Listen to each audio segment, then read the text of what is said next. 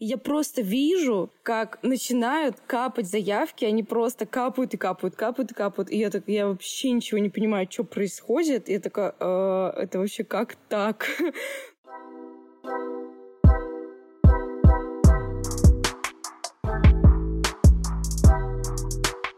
Привет, с вами «Вечерний стартап», и это Аня и Женя. Сегодня у нас в гостях Алена Хайдукова, основательница бренда по производству волшебных и эстетичных свечей Нотем, которые помогают создавать атмосферу уюта в доме. Сегодня Алена поделится личной историей перехода из корпорации в свой бизнес. Расскажет, как не утонуть в море разноплановых задач на старте, ведь совершенно не обязательно делать все самой. Можно делегировать, и это не стыдно и не страшно, а даже необходимо для роста бизнеса. Алена мечтает о своем свечном заводе, и не только. И мне кажется, что она близка к своей цели – ведь свечи бренда Нотем уже можно найти на полках сети магазинов «Золотое яблоко» по всей России. А это о многом говорит. Алена, поведай нам свою историю становления бренда. Всегда, когда мне говорят, Алена, расскажи о себе, мне хочется сказать, меня зовут Алена, мне 27 лет, я из... В общем, рассказывать, как в школе. И действительно, Алена, мне 27, я вообще из консалтинга. Вот, я раньше работала в нескольких консалтинговых компаниях, мы работали в основном э, с отраслью TMT. Это что-то типа Мегафон, Huawei, МТС, Ростелеком. И потом э, я работала еще в консалтинге с ритейлом. Ритейл, ну, это X5, это перекресток, пятерочка, вся вот эта вот история. Вот, что еще о себе интересно сказать? Я училась в городе Екатеринбург, интересно. Я сначала рассказала про работу, потом про учебу. Я училась в городе Екатеринбург на двух дипломах на экономиста. Вот моя программа предполагала, что я буду сначала учиться три года а, в Екатеринбурге, на четвертый курс я уезжаю в Москву. Собственно, в Москве я так и осталась, и там еще закончила тоже магистратуру Высшей школы экономики по финансам. Потом сразу пошла работать в консалтинг, и потом, собственно, вот, я уже два с чем-то год занимаюсь своим проектом. Как-то так. То есть как раз, да, образование, по сути, предопределило первую консалтинговую историю? Или как вообще появилось? Мне кажется, что в какой-то степени да, потому что ну, все мои однокурсники, они решили, что почему-то они должны все идти в консалтинг, а когда там нет ничего лучше, если ты хочешь стать байкером, то нужно пойти в общество общаться с байкерами. Я как бы была в обществе таких условных консалтеров, вот, и мне, видимо, тоже пришлось пойти в консалтинг, потому что этого было так много вокруг. Говорили постоянно про консалтинг, там тройка, а, четверка. Я такая, да, я тоже туда хочу. Хотя по факту, может быть, я туда не хотела. Точнее, скорее всего, высокие шансы. Но сама, да, это на тот момент а, сама вот эта тройка, четверка, она тянула попробовать. Да, конечно, потому что все туда хотели, это казалось, что это супер как-то престижно, супер классно. Хотя, ну, как бы говорили, что там очень много работы, там действительно, там у меня очень много друзей работает, там в основном из всех просто выжимают какие-то соки и силы, там а, совершенно нет никакой э, личной жизни, например, но там платят хорошие зарплаты, еще иногда и в валюте поэтому надо туда идти. вот, было что-то такое. И, и как это оправдалось? да, это оправдалось. Вот, и просто с кем-то, ну, в течение времени я начала понимать, что это совершенно не мое, что мне это не интересно, что я каждый день хожу на работу, потому что, ну, я не хочу туда просто ходить. Я была, в общем, в постоянном состоянии выгорания. Потому что ничего не понятно, это не нравится, то не нравится, что вообще с этим делать. В общем, как-то было очень грустно, если честно. Ну, еще же, конечно же, все зависит от э, там коллеги, коллектива. Но большинство, если честно, кого я встречала, там менеджеров в консалтинге, это вот кто там отвечает за какие-то проекты, это не бывают люди, которые эмпатичные, которые тебя выслушают, там, послушают каких-то твоих проблемах, там иногда там типа, плохо, хочется там поговорить, не знаю, высказать, что-то не нравится. Всем абсолютно до этого без разницы. Самое главное — работать, работать и еще раз работать. Ну, это вот эта история про то, что ты как гаечка в механизме, да, и никому не интересно, какие у тебя чувства, эмоции, вообще кто ты такой. Просто работаешь и все. Да, да. Ну, то есть это совершенно всем, ну, условно, до фонаря. И мне, конечно, это не нравится, потому что я считаю, что ну, я достаточно эмпатичный человек, даже сейчас там в своей компании. Я, если спросить у любого моего сотрудника, их там около там, 20, то они точно скажут, что я всегда их выслушаю, я всегда помогу, чем смогу, даже если это абсолютно вообще не мое дело. Ну, то есть я как-то пытаюсь привнести в наши отношения там частичку себя, а не просто работу. Это, мне кажется, такая ценная история в рамках компании, команды. Собственно, хоть мы и работаем, Женей, в корпорациях, ну вот могу про себя сказать, что у нас команда небольшая, именно нашего стартапа, да, который вот мы запустили. У нас там всего до 10 человек получается, ну плюс-минус, потому что кто-то на парт-тайм присоединяется. И у нас как раз какие-то отношения такие сложились очень э, какие-то доверительные, дружеские со многими. И, наверное, одна из причин, почему вот во все эти сложные времена мы там как-то продолжали заниматься нашим проектом, развивать его, это вот, наверное, вот эта команда. Потому что если бы там были другие люди, я бы, наверное, ушла уже давно. А вот тут как-то хочется ее, не знаю, сохранить, поддержать. Это прям такая ценность в наше время, поэтому я тебя очень хорошо понимаю с этой историей. А расскажи, вот я прочитала у тебя в Инстаграме, что ты вообще к изготовлению свечей пришла после того, когда увидела сами свечи на каком-то английском сайте, да, у английского производителя, и хотела их заказать, но они там то ли дорогие были, да, то ли их там сложно заказать было, и ты решила сама заняться тем, чтобы изготовить подобные свечи. Чем они тебя так зацепили? Что ты поняла, что у тебя там в голове изменилось? Ты такая, опа, хочу их, хочу сама делать. Ну, вот я сейчас могу сказать свой предположительный ответ на этот вопрос. Это была пандемия, все сидели дома уже несколько месяцев, никуда абсолютно не входили, и вообще непонятно было, что ну, будет дальше происходить. Хотелось как-то, мне кажется, сделать акценты в своем доме. То есть, э, чтобы было приятно смотреть, чтобы было приятно там находиться, потому что я уверена, что многие люди, например, до пандемии абсолютно не думали, как дома, уютно, неуютно, вообще пофигу. А тут как-то вроде как дома проводишь уже большое количество времени, хочется сделать красиво, уютно, классно. Мне сложно сказать, чем они меня зацепили, но я действительно подобные свечи, не точно такие же, но подобные. Я увидела в английском каком-то магазине, это тоже было что-то, типа какой-то маленький стартапчик производства. И когда я увидела, такая типа, вау, нифига себе, вот это красота, как можно так красиво. а я вообще, я эстет-визуал, то есть для меня это супер важно. И мне просто внешне понравилась свеча, сама идея. Вот э, сейчас же, ну, такое направление есть, там, бодипозитив тело, там, принятие себя. Я думаю, блин, как прикольно вообще, кто догадался сделать свечу в форме женского тела. И все, она меня как-то зацепила. Если честно, меня очень редко, когда что-то вот так вот цепляет. То есть это там вообще можно по пальцам пересчитать э, в моей жизни. Но я несколько дней там вообще не спала, думала про эту свечу, как ее можно заполучить. Не ела, можно сказать. Ну, это серьезно так, потому что такая, так, нужно изучить все. Нужно изучить, как ее можно заказать, где ее можно заказать. В общем, весь вот этот процесс. Ну, у меня просто предпринимательский пытливый мозг, и у меня уже было четыре бизнеса до этого. И поэтому я такая, о, ее же можно сделать самой. Зачем мне ее покупать? Можешь еще вкратце тогда пройти четыре, как, откуда? Потому что обычно все-таки, ну да, у нас истории такие, мы работаем, работаем, потом полностью выгораем, такие, все, к черту, идем делать свое. А у тебя, получается, был этот опыт. И вот у меня был вопрос, который я не успел, да, озвучить. В какой момент появилось желание чего-то своего, но, похоже, оно было всегда. Да, у меня практически вся семья предпринимателей, и я как бы в этом условно, можно сказать, росла. И мне казалось, то есть, э, если отвечать даже себе на вопрос, там, в мои 14 там, или, я не знаю, условно, какие-нибудь 10 лет, и меня спросили бы, чем ты хочешь заниматься, скорее всего, я бы сказала каким-то своим делом. Потому что у меня к этому было очень сильное тяготение всегда. И самый мой первый бизнес был, ну, как бизнес. То есть, если мы сейчас говорим о бизнесе, то там очень много процессов, там сотрудники, реклама, еще что-то, вот, то а, раньше как бы этого не было. Раньше был просто такие мини-проектики, купи-продай, ну что-то типа того.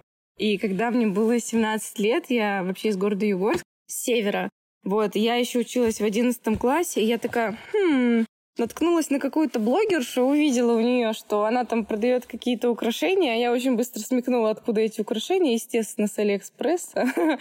вот, там у нее были потрясающие отзывы, там много покупателей. Я такая, ну вообще, почему, ну, я как бы, чем я хуже, почему я не могу тоже так же делать? То есть у меня не было никаких инвестиций ни от кого-то, у меня были какие-то личные сбережения. Я заказала этих украшений. Эти украшения пришли, я их начала продавать. А я как раз, получается, это было где-то в апреле. Через несколько месяцев я уже переезжала в Екатеринбург на учебу. И я начала их продавать вот из Егорска. У меня все пошло, все начало продаваться. Я, конечно, немножечко хитрила и ставила цены ниже, чем в магазине у этой блогерши и начала подписываться на подписчиков на этой страничке. Но это, конечно, нехорошо и некрасиво. Сейчас я ловлю э, некоторые бренды свечей, что они также делают с нашей страничкой. Но как бы в целом... Подход работал. Да, я проверила гипотезу, гипотеза сработала, я такая, окей, можно делать дальше. вот. Ну и все, в принципе, как бы так вот и началось мое предпринимательство. Потом я, естественно, это закрыла, хотя это все хорошо шло, продавалось, просто мне потом это надоело. У меня есть особенность, когда я понимаю, как что-то работает, мне это сразу надоедает. Ну, то есть для меня это становится неинтересным. Потом у меня есть тоже еще особенность. Э, мы с мамой заказываем все вещи, все там технику, не знаю, айфоны, вообще все из-за границы. Всегда. Вот, и это было там примерно с 12-14 моих лет, поэтому я знаю, как это делать. И тогда в России еще не было особо какого-то ассортимента, там, я не знаю, Balance, например. Вот. Или там не было какой-то косметики Urban Decay. И это было два как бы таких моих направления, что я могла что-то покупать в Америке, привозить и там отдавать покупателям. И, собственно, это еще два бизнеса, которые так получилось, что они как-то сами собой родились. Ну, и я что-то там, кто-то что-нибудь заказывает, я такая, оп, себе что-то еще заказала. В общем, я постоянно всю прибыль я тратила на то, чтобы тоже себе что-то купить. Это вот насколько разный опыт, потому что, ну, я с другом тоже пытался эту историю делать, но либо мы товар выбрали абсолютно не тот, либо время. Ну, в общем, у нас э, такая история вообще не сработала. Мы что-то прям какую-то партию заказали всего по хорошим ценам, но продавать мы просто ее очень устали. Ну, э, это действительно есть какие-то разные опыты, но самое главное там не сдаваться и, знаешь, не, не прекращать пробовать. Вот, не знаю, как у меня получилось первого раза, но я не была ограничена ассортиментом, то есть я выкупала по необходимости. Человеку что-то нужно, я могу выкупить. Потому что тогда еще многие вообще не знали, как заказывать из-за границы и так далее. Еще когда я приехала в Москву, были вот в 2017-2017 году были такие модные женские шубы, они были из какого-то очень дешевого меха, я не помню, такие шубы в полосочку.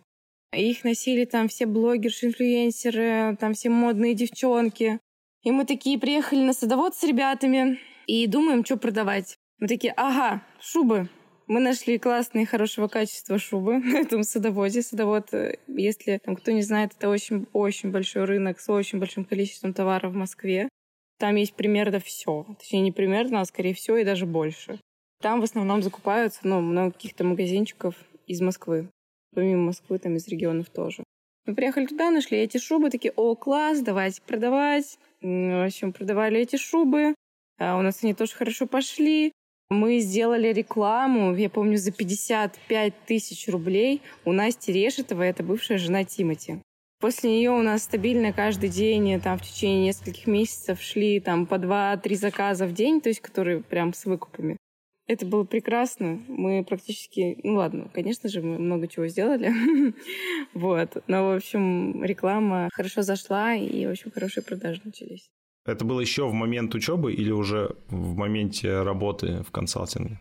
Это был э, момент учебы, это получается на четвертом курсе. Это был четвертый курс бакалавриата. На первом курсе магистратуры я пошла работать, и первый второй курс, получается, я ничем не занималась, кроме своей работы. То есть я просто была в консалтинге, там существовала, вот, и меня не было там параллельно каких-то бизнесов.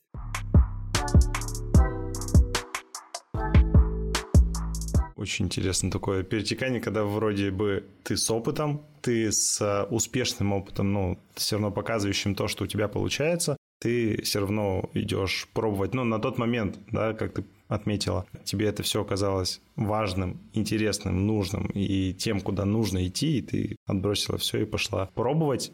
Попробовала, поняла, что нет, это не твое, это все-таки другая история, и вернулась, да, получается, снова уже с тем накопленным опытом свечи.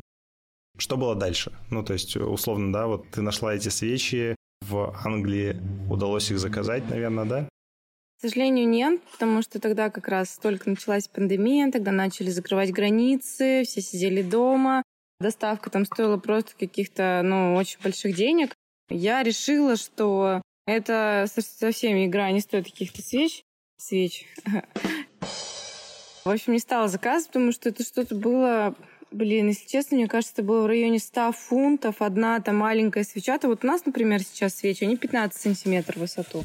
Вот, а там вообще была свеча 10 сантиметров. И мне это показалось не совсем оправданно. Тогда 100 фунтов это было что-то в районе 10 тысяч, 11. Как бы маленькая свечушка с доставкой за 11к, я такая, э, ну нет. И еще не факт, что она придет. Я не стала ее заказывать, я просто начала изучать ресурсы, где можно купить еще. Ну, естественно, первым делом я зашла на Алиэкспресс, но, к сожалению, там а, ничего не удалось обнаружить. Потом я начала изучать процесс, как вообще эти свечи делаются. Изучала очень долго. Если честно, примерно, мне кажется, недели две. Сейчас я смотрю на процесс производства, и как бы для меня он простой, понятный и легкий. Я думаю, блин, Алена, что ты делала вообще две эти недели? что ты изучала? а ты видео какие-то смотрела, статейки читала, да, получается? Я читала статейки, я изучала YouTube, Тогда еще как бы не было тренда, то есть есть свечи формовые и есть свечи контейнерные. Формовые это вот, которые фигурки различные, без каких-то ограничивающих стенок. Вот. А контейнерные это вот свечи в стаканах. То есть там воск держит какой-то контейнер, поэтому они называются контейнерными. Вот, тогда еще не было на них никакого тренда, и тогда вообще, в принципе, рынок там э, был, можно сказать, пустой именно в этой категории. Поэтому изучать, если честно, было довольно сложновато. Изучение шло очень-очень долго, но потом я какие-то там начала читать ресурсы в США, потому что США — это уже развитый рынок свечей, а у нас он только в России начал развиваться, вот, и там все равно больше было опыта. Ну, я потихонечку начала что-то изучать, понимать, там, какой воск, разобралась э, там, в материалах, как это делать. Потом выясняла, как делается силиконовая форма, потому что формовые свечи практически всегда делаются в силиконовых формах. То есть еще и нужно было произвести не только свечу, но еще и силиконовую форму. Производство в производстве. А вот ты как раз писала в Инстаграме про то, что ты стала искать э, ребят, которые смогут помочь с производством силиконовой формы. Ты в итоге как их искала, где нашла, с первого раза ли получилось? Вообще, я сначала поняла, как делать силиконовая форма. То есть там тоже производство силиконовой формы, там тоже есть производство. И там оно делится на несколько этапов. Вот, там первое, это нужно отрисовать 3D-дизайн, то есть прям форму в 3D, потом нужно ее напечатать на 3D-принтере, потом ее отшлифовать, потому что от 3D-принтера полоски, и потом уже только заниматься изготовлением силиконовой формы. Вот, я пыталась как бы найти э, ребят, которые возьмут полный цикл и которые возьмут какой-то отрезочек. И я нашла и тех, и тех. Вот, достаточно, на мой взгляд, быстро. Но там были какие-то сложности. Что сначала я этим ребятам отправила вот эту вот напечатанную форму, она называется мастер-модель. Вот, то есть это мастер-модель, это по которой остальные силиконовые формы будут отливаться. Я сначала отправила одним ребятам, они сказали, мы будем эту вашу силиконовую форму делать две недели, хотя если так посмотреть, то силиконовую форму можно сделать за сутки. Они сказали две недели, я внесла им предоплату, там что-то была какая-то силиконовая форма очень-очень дорогая, там в районе 6 тысяч рублей. Одна — это очень дорого. И я такая, окей, давайте делать. Вот, через две недели они мне пишут, слушайте, здравствуйте, мы, в общем, вам ничего не сделали, поэтому можете забрать свою модельку, и, типа, мы не знаем, как помочь. Ну, в общем, я такая, э, что происходит? То есть мне пришлось еще разбираться. Я спросила, конечно же, у них почему. То есть мне нужно было понять, в чем затык, потому что, возможно, вообще это как бы невозможно сделать. И, э, в общем, они что-то невнятное ответили. Я такая, ну, окей. Вот. Потом я нашла человека просто, который сделал мне по нашей мастер-модели форму. И, в общем, все. А, нет, подождите, я обманула, я обманула. Я первую форму сделала сама. Сама ее сделала. вот. А потом уже, ну, когда много форм нужно было, потому что там в силиконе есть какие-то особенности. Какой-то силикон мягкий, какой-то более жесткий, какой-то средний.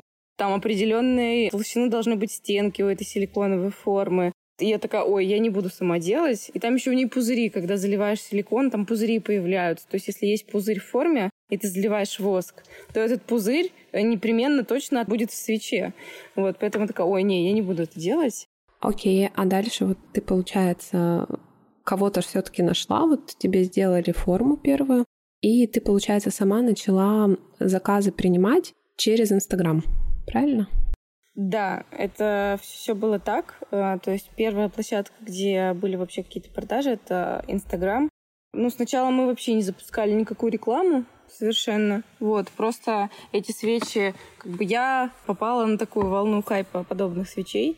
И их просто начали заказывать даже практически без каких-то там реклам, продвижений и так далее. А сколько у тебя было заказов, там, не знаю, в первый месяц? Очень сложно сказать, сколько было заказов, но их точно было больше ста. Потому что я помню, что за один день у меня выручка была как моя месячная зарплата в консалтинге. В общем, зарплаты там 130 плюс. Я помню, у нас там была такая кухня на работе, и я на ней сидела, что-то работала, там кофе пила. И э, у меня молодой человек, уже будущий муж, он, в общем, разбирается в маркетинге, и он мне помог еще запустить рекламу. И вот когда мы только мы запустили рекламу, в этот день он мне еще подключил топлинк. На топлинке раньше был сайт, там падали заявки в Телеграм. Я такая сижу, работаю на этой кухоньке, никого не трогаю. И я просто вижу, как начинают капать заявки, они просто капают и капают, капают и капают. И я так, я вообще ничего не понимаю, что происходит. И я такая, э, это вообще как так? ну, то есть вообще что? И для меня это было очень большим удивлением. И я вечером просто сидела и думала, так, Ален, что делать будем? Угу. А вот у нас месячная зарплата сегодня капнула даже больше за один день. типа, мы уверены, что мы правильно используем свой ресурс. Вот, и, в общем, тогда у меня как раз появились мысли об уходе.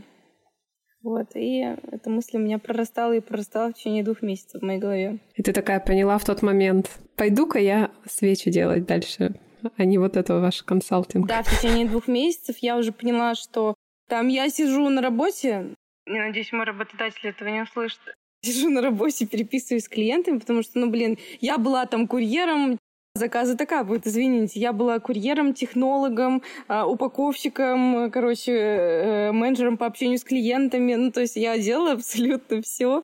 Там мне еще нужно было что-то дозаказывать, если что-то заканчивалось, я это понимала. Я там переписывалась со своим еще тогда молодым человеком, потому что я уже ходила на работу, а он э, тусил дома, и он из дома просто работал.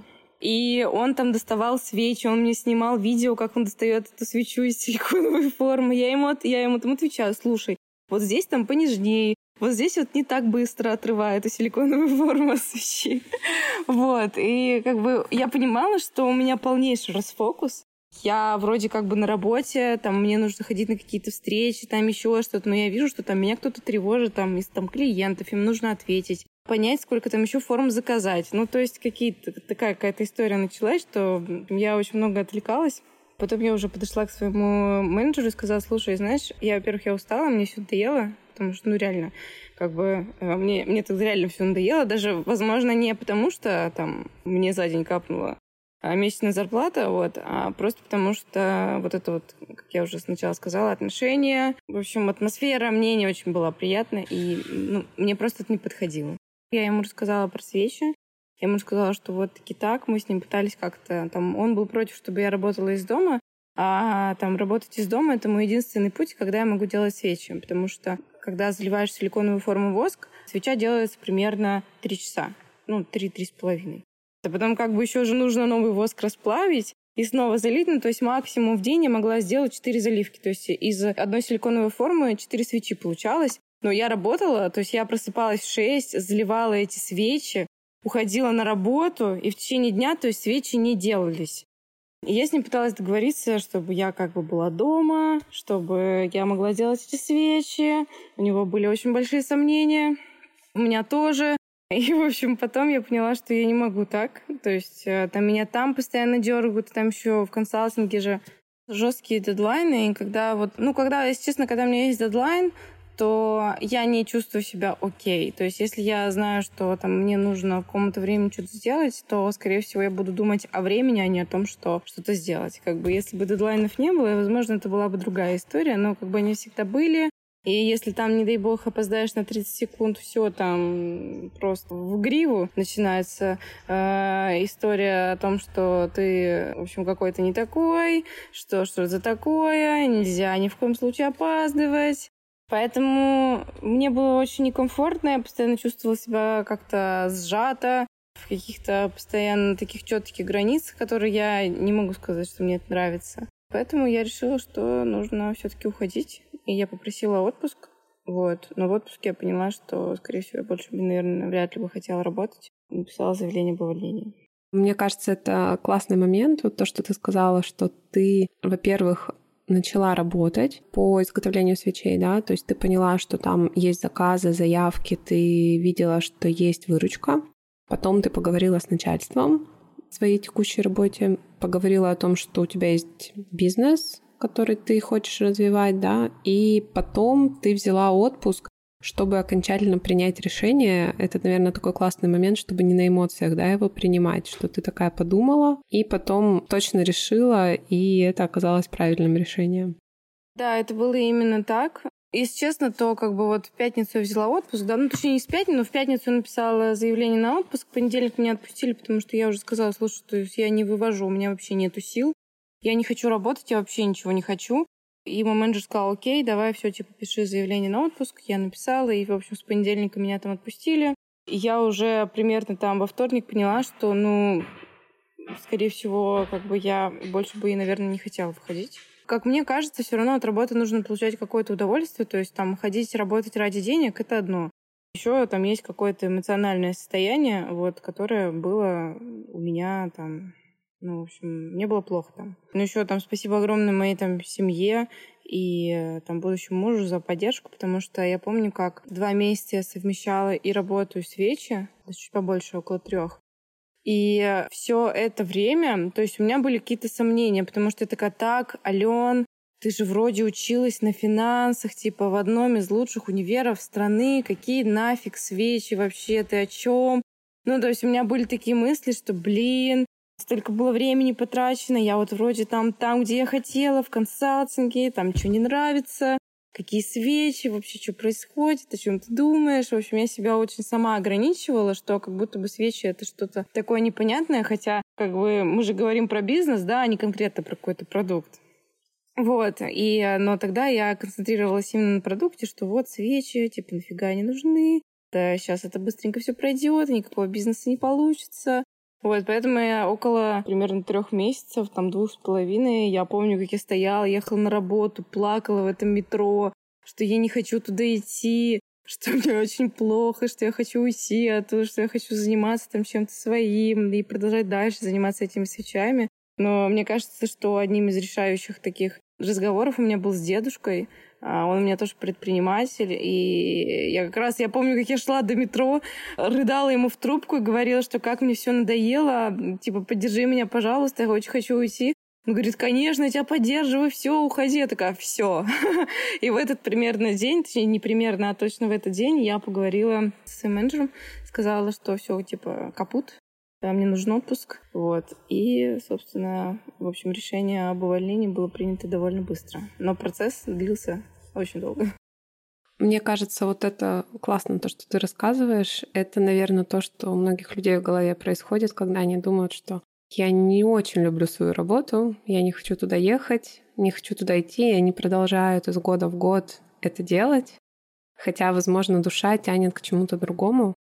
Где вот эту точку найти, да, и поддержку, наверное, да, еще с другой стороны. То есть вот э, разговор с дедушкой, поддержка будущего мужа, это, наверное, тоже все было такими плюсиками к тому, что, ну да, я могу попробовать, я могу уйти, у меня есть опора, да, дополнительная. Это как, э, знаешь, вот эту вот историю из э, психологии как раз, да, где у человека есть там много точек опоры, и, собственно, там есть работа, увлечение, семья, собака, ну, неважно, вот какой-то набор опорных точек. И когда ты одну теряешь, например, с работой, да, это важная опорная точка, у тебя остаются другие. Получается, у тебя хорошо так сложилось, что у тебя вот эти вот опорные точки другие остались. Ты одну убрала, и потом просто заменила ее на любимое дело твое и ни капельки не пожалела. Какая-то такая картинка. Да, это точно так. Еще я просто подумала, что, ну, окей, даже если я сейчас попробую, и даже если мне не получится, что я от этого потеряю? Я не понимала, что я от этого потеряю. То есть, если я уйду, я сто процентов потом смогу найти работу. Ну, то есть, какие вообще проблемы? То есть я в себе была уверена, поэтому мне, конечно, было сложно. То есть когда ты уходишь все равно из такой стабильно оплачиваемой работы в какое-то свое дело и вообще пока не понимаешь, там, что делать, как это все продвигать, как это все растить, это, конечно, так себе история. Вот, и там очень много сомнений, очень много каких-то моментов, которые останавливают. Но как бы в целом, если так порассуждать, то хуже, наверное, не попробовать, чем остаться там на нелюбимой работе и просто там терять дальше свой какой-то ресурс, энергию и жизнь. Это, мне кажется, совсем работает.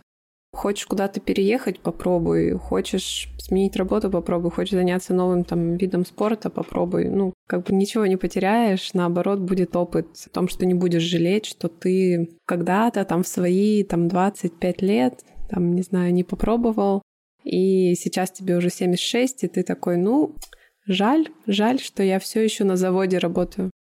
Да, и мне, если честно, вот страшно очень оказаться в таком преклонном возрасте и понять, что, блин, я вот делала все, потому что от меня общество хочет, потому что там кто-то другой хочет, и не потому что я хотела. Как бы я скорее про то, чтобы это попробовать, э, чем там не попробовать. Хуже не попробовать.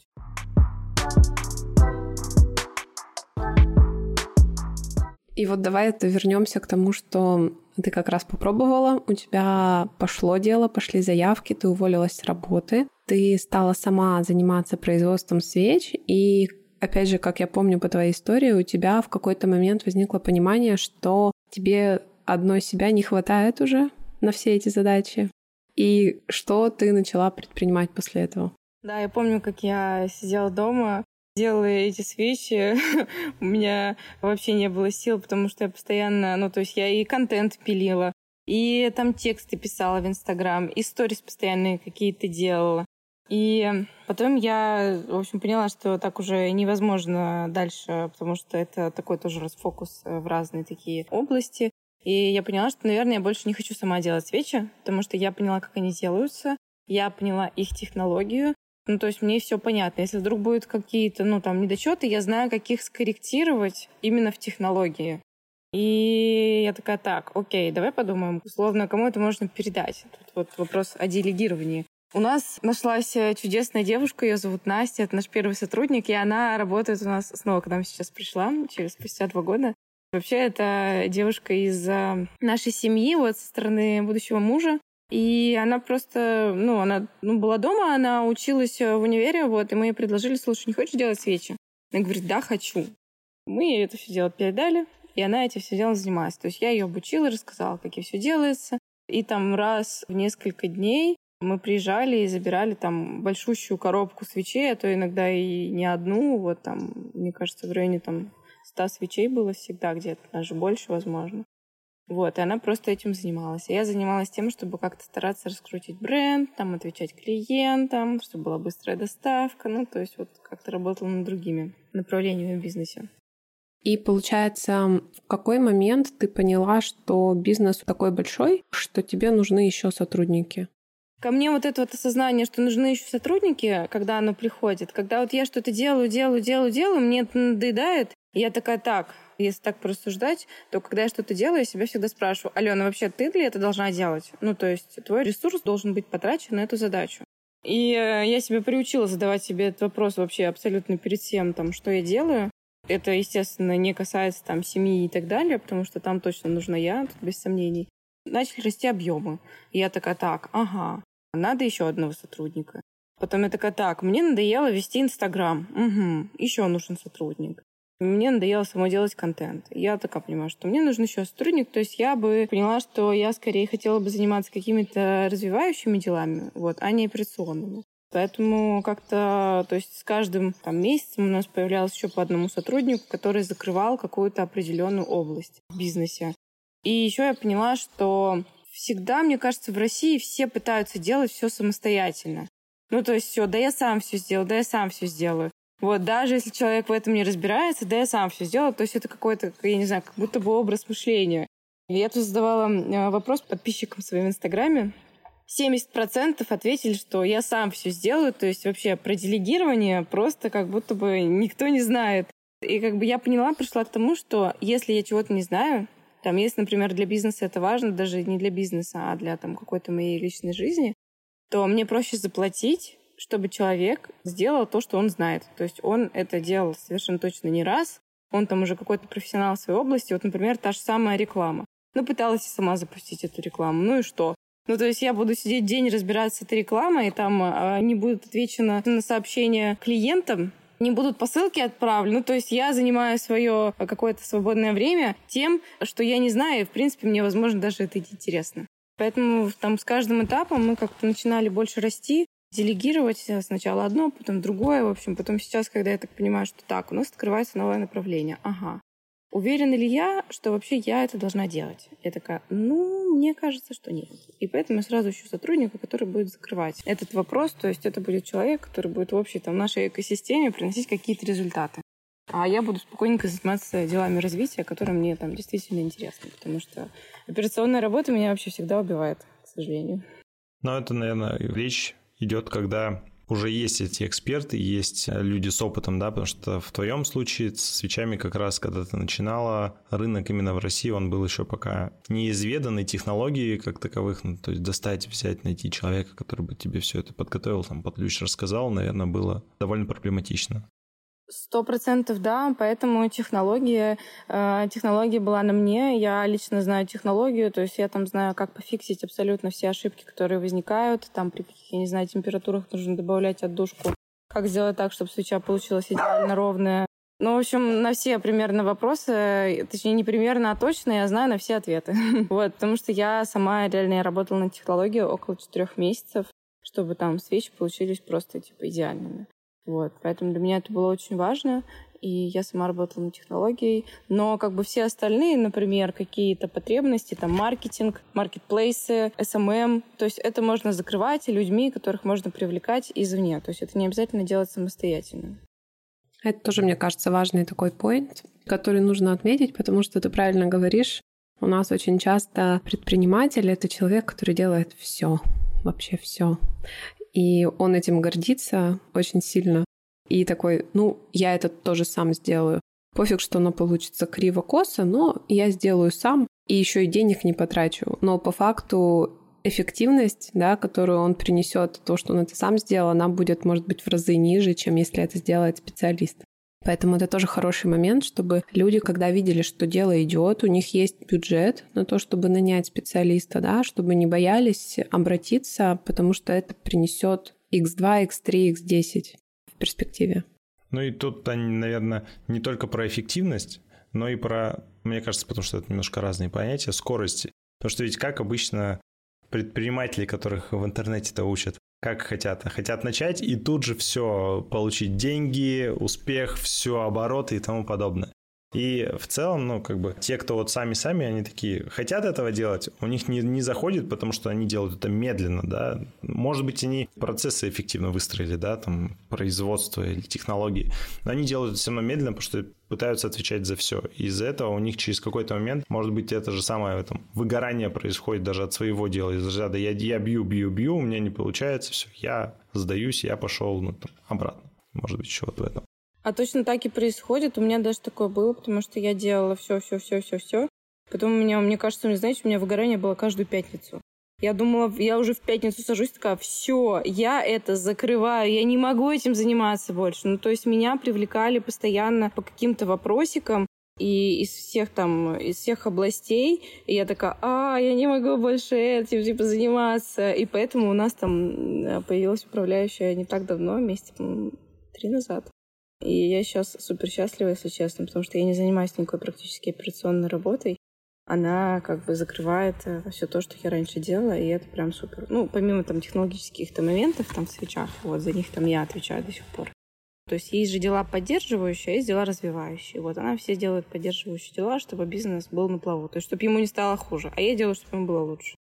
Все, что я хотела сказать, что предпринимательство — это не про то, это не про операционку. То есть есть там э, операционные директора, есть еще какие-то. Но, на мой взгляд, предпринимательство — это про то, чтобы находить правильных людей. У тебя есть какая-то идея, ты находишь под эту идею правильных людей, это все типа делается, растет, и бинго, все в плюсе, все в выигрыше. Мне кажется, что предпринимательство — это как раз-таки про это. Это сто процентов. И я еще хотела добавить про операционкой, если ты занимаешься, то очень сложно мозг освободить. Это как мы обсуждали там с ребятами в нашем проекте. Типа, когда я не работаю, я думаю про работу. И это тоже занимает ресурс, очень большой причем. Ты даже в отпуске, например, ну, если он есть, этот отпуск, конечно. Давно его не было, надо сходить хоть. Ты когда в отпуске, ты даже не можешь отключиться. То есть я вот про себя тоже скажу, что я элементарно там брала неделю того, чтобы мозг перезагрузить, вот как ты говоришь, что оно просто, не знаю, в голове уже все не укладывается, там какой-то кипиш, там возникает какая-то, я не знаю, и паника, и усталость, и, не знаю, меня, наверное, только на пятый или шестой день начало отпускать, когда я там уехала на природу, к тете на дачу, я там посидела, посмотрела на деревья, поела ягодки, у меня мозг немножко разгрузился, я такая, ну, могу вернуться как-то обратно. Там два дня просто, и уже уезжать надо. И в тот момент понимаешь, что какие-то задачи классно уметь э, делегировать, и что тебе проще их просто проконтролировать, да, то есть дать э, задачу и получить результат, чем самой вот в это все погружаться. И тут такой момент еще, мне кажется, что как раз человеку сложно еще делегировать, потому что ему кажется, ну как же, я же предприниматель, я же умный, я же во всем разберусь. Зачем мне другие люди? И вот тут вот надо себя перебороть и сказать, ну, так ты не один, во-первых, такой умный, во-вторых, на рынке есть люди, которые действительно в этом разбираются. И вот классно, что ты оставила за собой именно развитие бренда, и все равно в какой-то степени контролируешь производство свечей, их качество, потому что это твой core -продукт. То есть это то, на чем у тебя все остальное строится. И если там что-то пойдет не так, то там ни маркетинг, ни SMM, эм эм, ни, там, не знаю, ни контент не помогут, да, да, да. То есть там пойдут негативные отзывы, и сразу все как по накатанной может пойти вниз, потому что это очень быстро распространяется информация. Поэтому кажется, что это вот оптимальный вариант, который ты сейчас взяла э, под контроль. И я тут бы только посоветовала всем подумать, у кого есть уже свой бизнес или кто хочет свой бизнес, да, дальше запускать, развивать, что там основное, что там главное в этом бизнесе, за что тебе обязательно там, нужно нести ответственность, да, так скажем, что тебе, возможно, стоит контролировать, особенно на первых шагах, там, в первый год, потому что не за все направления тебе обязательно хвататься, вот, да, самому и самому это делать. Вот, поэтому вот это тоже такой момент важный, его всегда все как-то пропускают.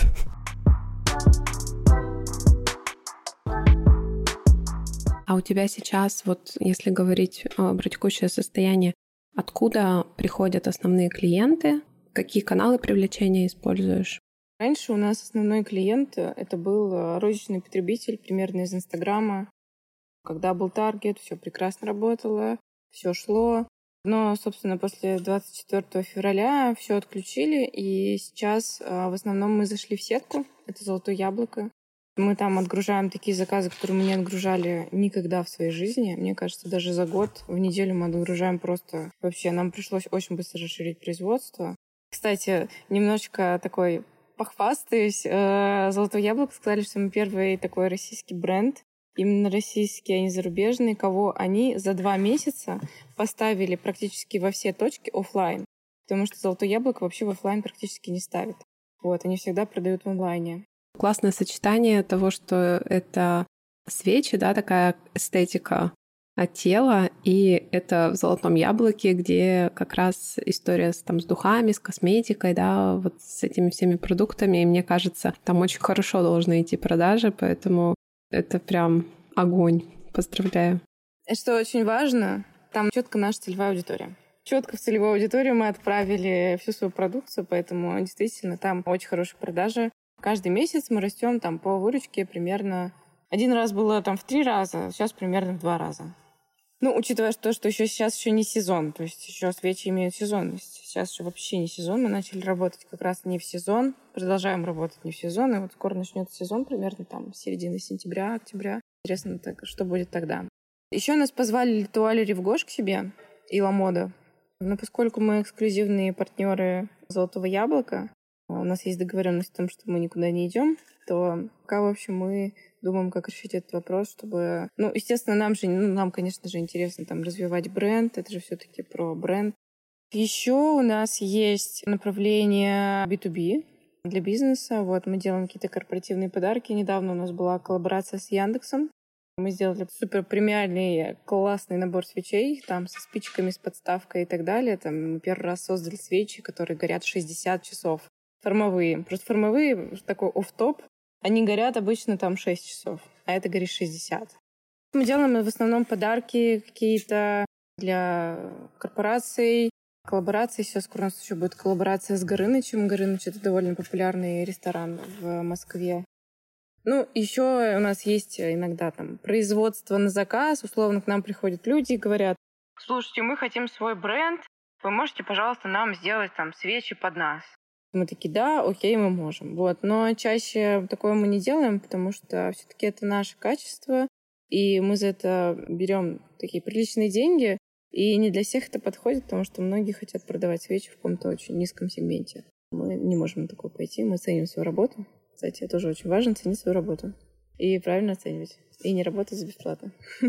Алена, слушай, а вот в сегменте B2B как вообще это вот история а, разворачивается? Это сарафанное радио, либо это вы активно занимаетесь привлечением? Ну, то есть каким образом эта история вообще рождается? И сейчас будет очень-очень стыдно. Но поскольку я отвечаю за развитие, если бы работала в компании, наверное, меня бы уволили. Вот, но я вообще ничего не делала практически для того, чтобы заходить в B2B.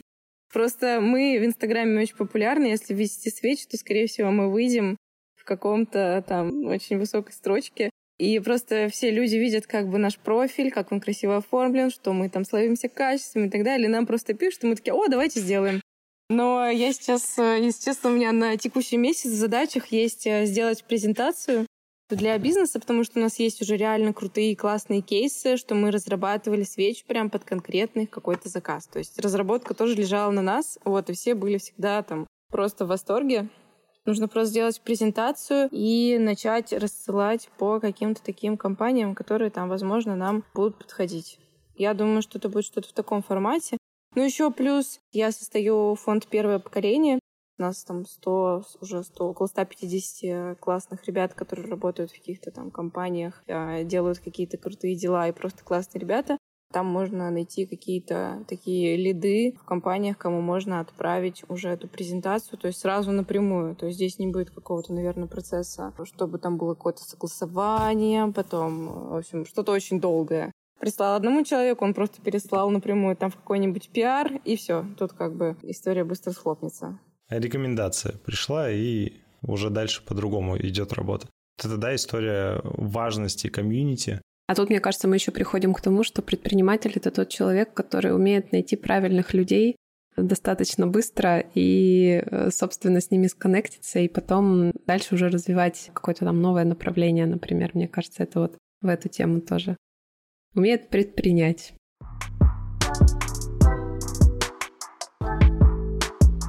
Какие у тебя есть, может быть, идеи на будущее по развитию бренда? Ну и в конце какие-то еще раз, может быть, советы, которые тебе пришли в голову тем людям, которые хотят что-то свое запустить?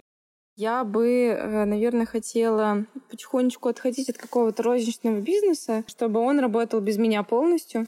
То есть, наверное, эту часть я бы хотела вообще уже оставить. То есть я хотела бы отвечать, наверное, за какой-то, знаете, быть идейным вдохновителем. То есть там все свечи, которые у нас там э, получаются, разрабатываю лично я, то есть не кто-то другой это делаю я, это у меня уже там сейчас есть какие-то идеи по поводу новых свечей, вот я бы хотела просто, наверное, заниматься тем, что буду там придумывать какие-то классные свечи, там одним глазком поглядывать за качеством, но скорее больше я бы ничего уже, наверное, не хотела делать в розничном бизнесе, потому что он и так растет. То есть там, ну, находить клиентов и так далее, это, мне кажется, смогут и без меня, и там с кем-то коммуницировать тоже смогут без меня. Сейчас, наверное, мои какие-то приоритеты — это открыть образовательную программу, наверное, даже. Потому что сейчас, ну, если честно, рынок в России свечей, он только-только начал развиваться, там, последние два года. Если посмотреть там на Запад, то там это уже давным-давно есть. Вот там свечи есть примерно в каждом доме. И сейчас очень много в России там людей хотят делать бизнес, но у них не получается, они не понимают, как вообще, как, что, как дальше. Вот, поскольку я это все понимаю, я могу это каким-то образом передавать свои знания. Это будет онлайн. Еще интересно делать офлайн мастер-классы, потому что, ну, тоже люди очень хотят этого. Я такая, блин, ну, в принципе, интересно. У меня уже было несколько раз опыт. 99% положительных отзывов. Поэтому я подумала, почему бы нет. И еще у меня сейчас есть, скорее будет два направления по бизнесу. У меня еще есть пару бизнес-идей, вот, но я пока не могу их, к сожалению, рассказать. Но я надеюсь, что они тоже очень хорошо и классно получатся. Что еще? Вообще я мечтаю о большом производстве свечей. Я недавно только поняла, что вообще я хочу. Ну, то есть, к чему я хочу прийти. Я просто это увидела, такая, ну, то есть у меня вот что-то было такое, тоже такое резкое, такое, вау, я же вот этого хочу. Потому что, а, когда бизнес развивался, мне спрашивали, Ален, к чему ты идешь? Я такая, ребят, мы просто развиваемся, пока я ни к чему не иду. Типа, вот идем и идем. Поэтому, наверное, один из советов — это не бояться делать то, что руки делают, и там к чему придете, это потом будет понятно. Возможно, ты даже не сразу осознаешь, как бы вообще, что ты, к чему ты это делаешь, но потом это точно станет ясно, поэтому я очень хочу большое производство свечей где там будут, знаете, типа смотреть сверху, как люди работают, там много каких-нибудь баночек, кстати, силиконовых форм, они там заливают воск, там что-то делают, знаете, как такие муравьишки бегают. Чарли и шоколадная фабрика. Типа Такая. того, да. Вот. Мне кажется, что это так прикольно, то есть видеть, как что-то непонятное преобразовывается во что-то очень-очень понятное. И мне кажется, это очень прикольно. Еще я бы хотела, ну вот это недавно у меня мечта такая появилась, которая меня уже не отпускает, и это значит, что это что-то такое которое, из моего условно сердечка. Я хочу студию свою на Патриках. Патрики — это Патриаршие пруды в Москве. Это один из самых там классных районов модных. Я бы там хотела студию, там 100 квадратов с панорамными окнами, чтобы там люди проходили, смотрели там, что мы делаем. Ну, то есть, чтобы там было частично производство и мастер-классы. Мне кажется, что это было бы супер. Я бы там, мне кажется, чувствовала бы себя очень классно. По поводу советов. Я думаю, что э, я бы предложила тем, кто там хочет свой бизнес, но сомневается, точно заручиться какой-то поддержкой, потому что когда вас становится несколько человек, это гораздо лучше, чем один. И другой человек может дать какую-то поддержку, принятие и помощь. Вот, мне кажется, это всегда очень важно. Точно не бояться. То есть, если есть какие-то мысли и понимание, что там где-то некомфортно, где-то плохо, Конечно, я бы сначала бы разобрала причины, почему так происходит. Я бы, наверное, пробовала просто что-то поменять. Возможно, в другом месте будет э, там гораздо лучше, гораздо комфортнее, поэтому я бы предложила не волноваться, что там, не знаю, уход с работы — это конец э, света и мира. Вообще нет. Ну, что такое работа? Этой работы там, ну, дофига ее с одной ушел, потом другую нашел. Поэтому не бояться пробовать, экспериментировать. И иногда даже самые какие-то дикие мысли, которые к нам приходят в голову, и нам кажется, о, что за фигня. То есть они э, могут потом в каком-то конечном итоге вырасти во что-то большое. То есть надо как-то давать там своим мыслям отлежаться, а потом как-то их оценивать, например. Ну и делегировать, конечно же.